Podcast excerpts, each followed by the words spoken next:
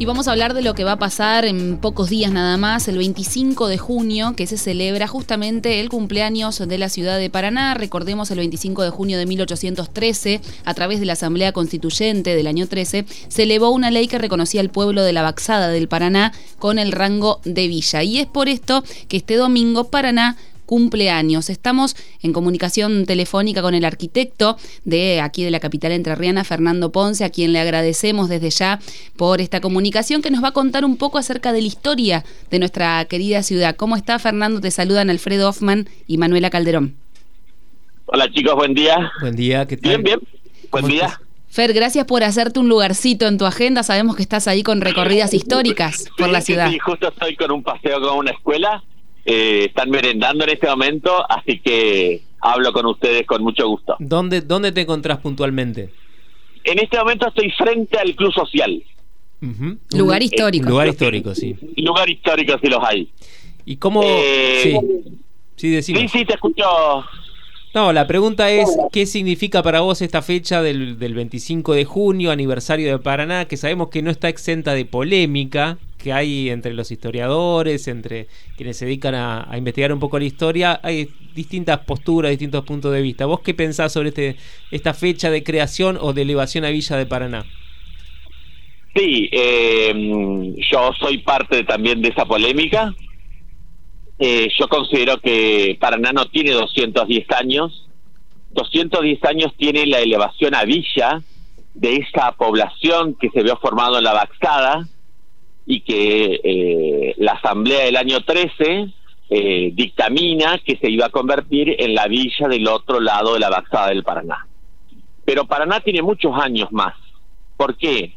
Porque la formación que se había formado en, precisamente la Baxada, uno puede considerar que eh, tiene muchos años más porque si nosotros consideramos que Paraná se forma con la llegada de la Virgen de Nuestra Señora del Rosario, que fue traída de Santa Fe en 1730, eso significa que en esos años ya estaba formada la población en la bajada.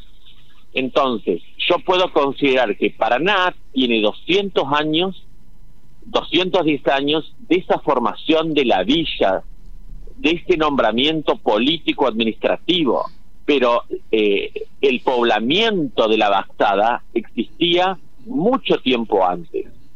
Entonces plantear que la ciudad de Paraná tiene solamente 210 años es una gran equivocación. Estaría llegando a los 300, ¿no? Estaría llegando a los 300, estaría llegando a los 300 años aproximadamente. Aproximadamente. Tengan en cuenta que la, la esa población que se forma se forma hacia principios del siglo XVIII. La llegada de la Virgen es 1730. ¿eh? Eh, no se olviden que el 7 de octubre de 1730 es la festividad de la patrona de la ciudad. Entonces, seguramente, tal vez, algunos años previos ya había gente en la Baxada. ¿eh? Entonces, plantear que hay solamente 210 años, ni uno más ni uno menos, es una gran equivocación.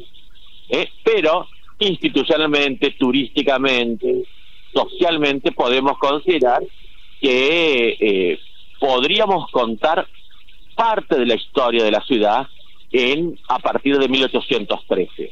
Pero antes ya había eh, actividad económica, actividad social, actividad cultural, actividad religiosa, eh, en, en lo que se llamó la Baxada del Paraná, que después fue villa, después fue ciudad, después fue municipalidad. Fernando, ¿y queda algo de aquella Paraná pre-1813? ¿Queda algo en pie? ¿Podemos reconocerla en, algo, en algún lugar, en algún, en no, primero porque no existía la fotografía, solamente hay testimonios eh, escritos, por supuesto, de historiadores, Blas Pérez Colman, eh, eh, mucha gente que ha escrito sobre la historia de la provincia y de la ciudad. Eh, no hay ningún edificio de aquel tiempo. El edificio más antiguo de la ciudad y de la provincia es la Capilla Norte de San Miguel, que es del año 1822 que es la capillita que está detrás de la iglesia San Miguel Arcángel. Eh, después se saltan 30 años a cuando Paraná fue capital de la Confederación Argentina.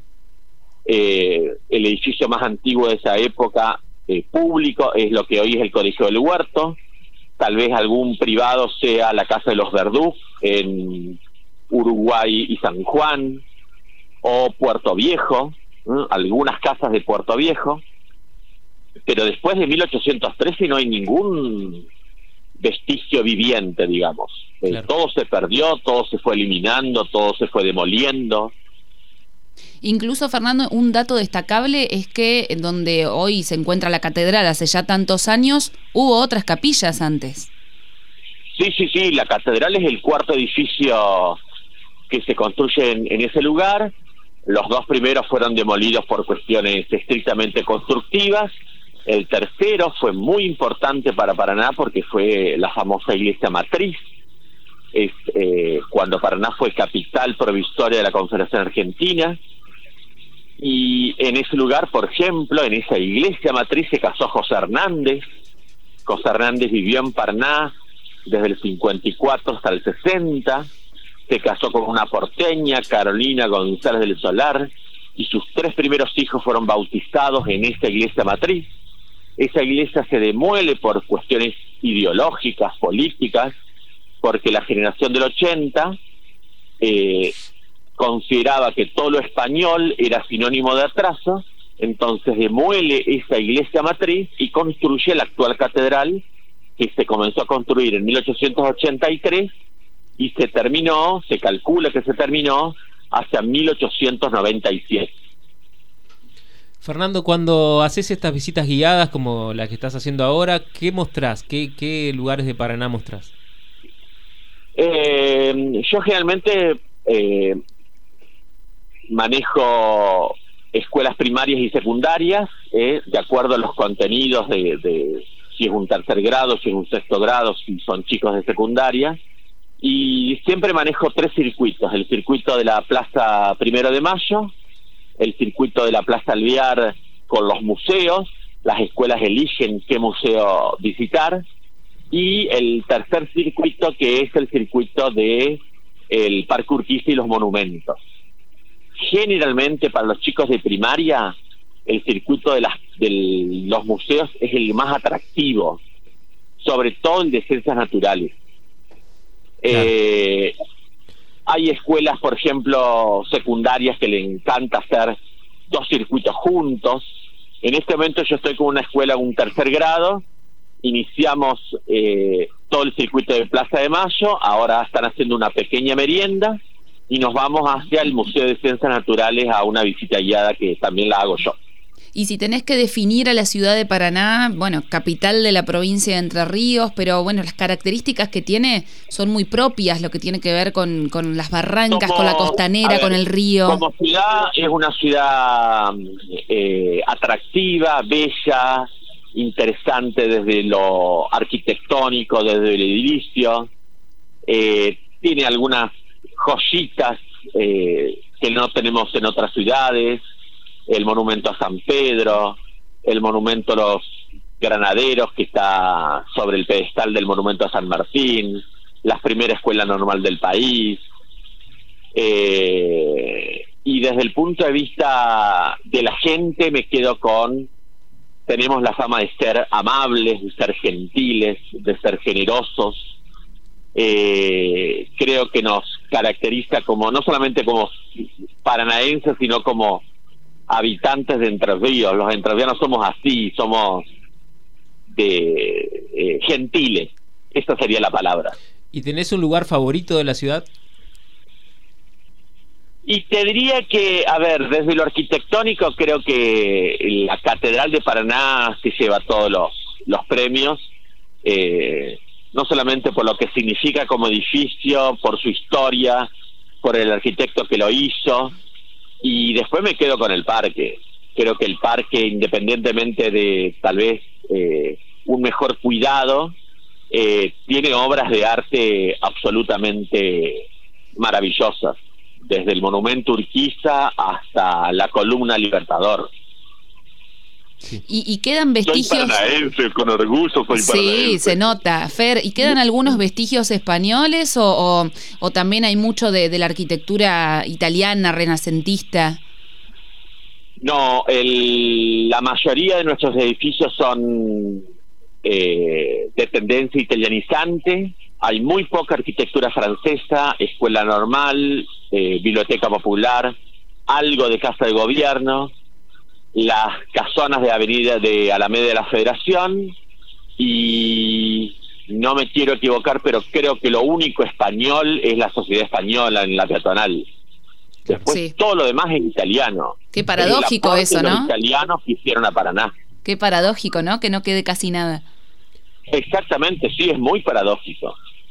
Es, es una es la situación con que nos encontramos. Eh, cuestiones políticas, cuestiones ideológicas, cuestiones de gusto, eh, cuestiones de tiempo, de fechas, de protagonistas, hacen que fuimos perdiendo un montón de cosas y ya no hay vuelta atrás, se pierden y se pierden. Por eso estas, estas cosas que yo hago, el principal objetivo y el principal hincapié es eh, tener memoria, tener memoria urbana, preservar el patrimonio, preservar eh, lo que nos pertenece a todos, lo que yo siempre digo, lo que fuimos, somos y seremos capaces de construir como ciudad. Te vamos a seguir que sigas con tu trabajo, te vamos a dejar seguir con tu trabajo y te agradecemos muchísimo por esta entrevista. No, chicos, a ustedes muchísimas gracias. Gracias, Fernando. Bueno, pasaba, pasaba por Radio Diputados el arquitecto Fernando Ponce en conmemoración de los 210 años de la ciudad de Paraná. Las voces de los protagonistas en Radio Diputados.